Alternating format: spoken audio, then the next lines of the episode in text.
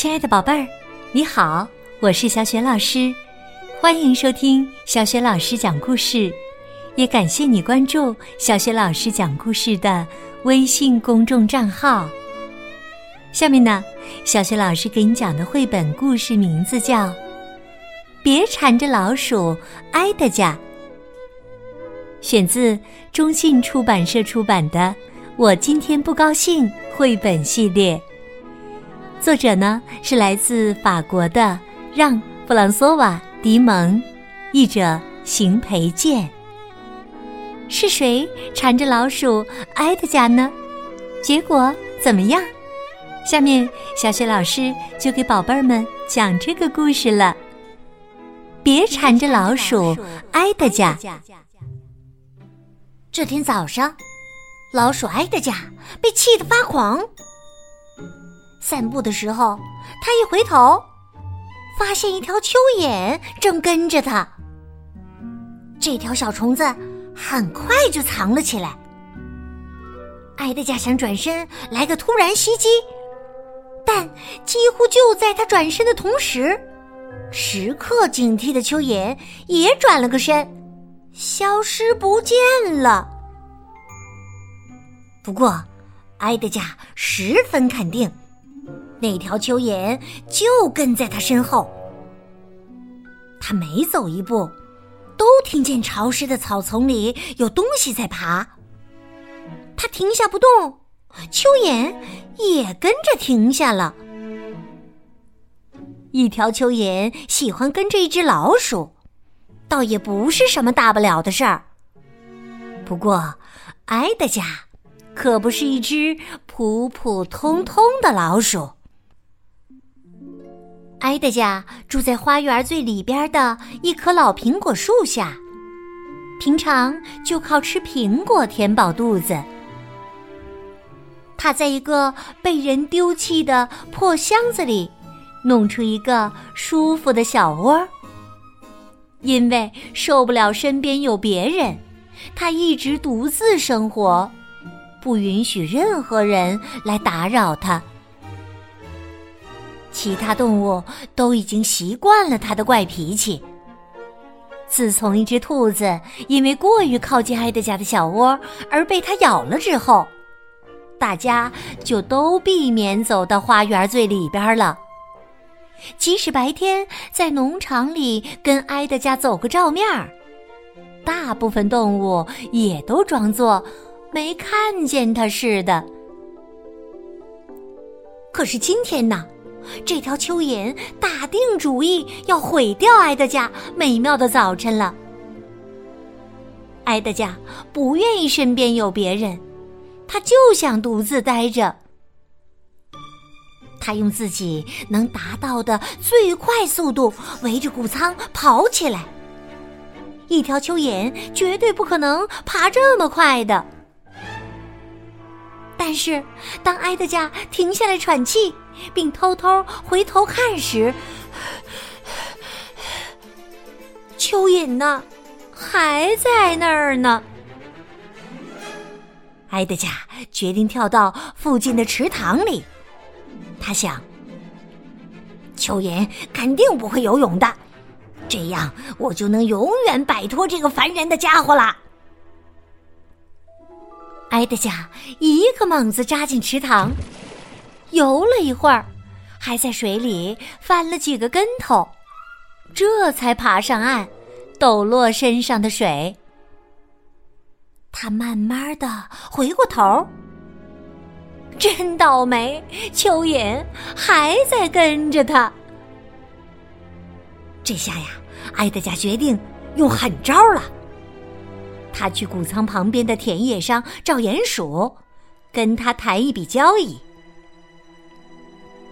鼹鼠，你天天挖洞找吃的，一定很辛苦吧？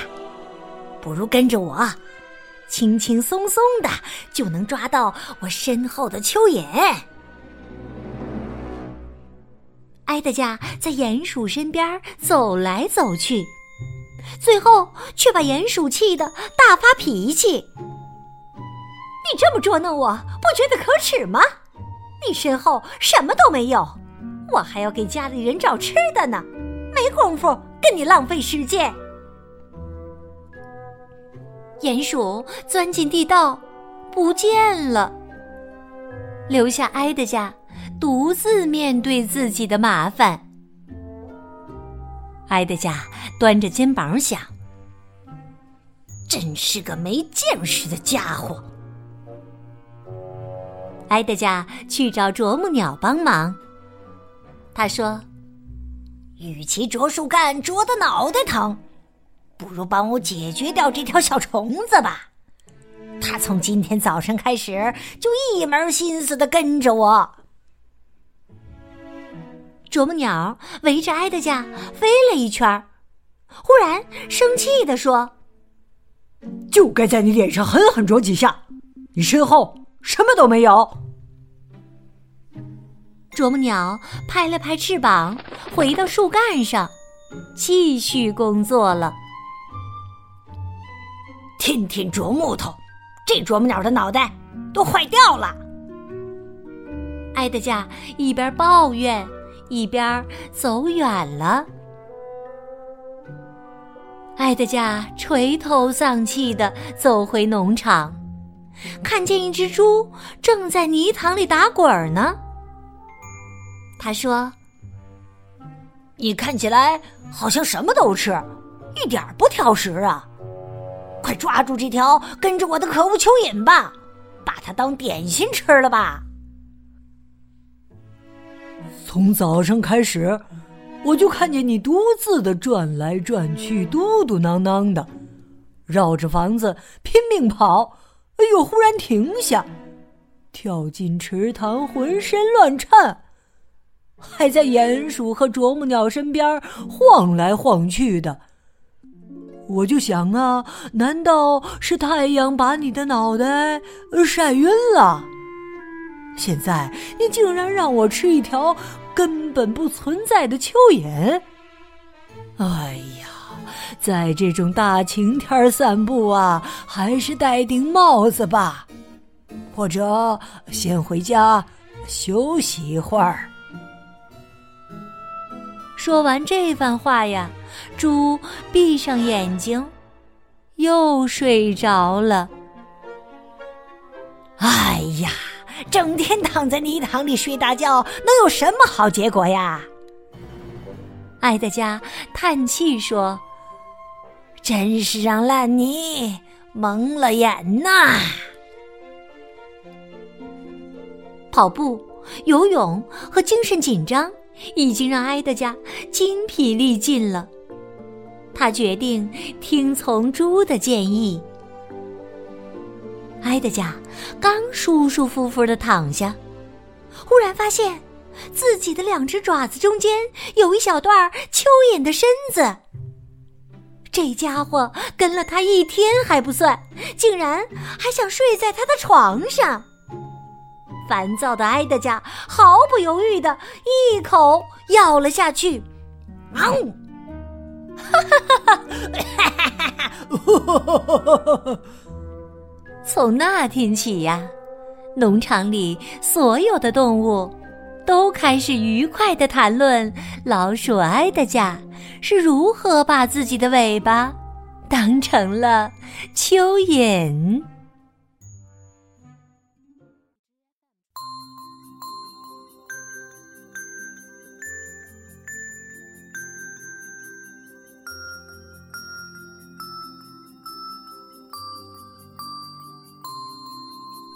亲爱的宝贝儿，刚刚你听到的是小雪老师为你讲的绘本故事《别缠着老鼠埃德加》。宝贝儿，故事当中的老鼠埃德加因为什么而烦恼呢？我想听了故事以后，你一定知道问题的答案。欢迎你通过微信给小雪老师留言。小雪老师的微信公众号是“小雪老师”。讲故事，欢迎宝宝、宝妈和宝贝来关注，宝贝就可以每天第一时间听到小学老师更新的绘本故事了，也会更加方便的搜索到宝贝最喜欢听的故事。喜欢的话，别忘了随手转发给更多的微信好朋友。或者呢，在微信平台页面的底部留言点赞。也欢迎宝宝宝妈成为小雪老师的微信好友，更方便的参与小雪老师组织的有关绘本的阅读分享推荐活动。小雪老师的个人微信号就在微信平台页面当中。好了，我们微信上见。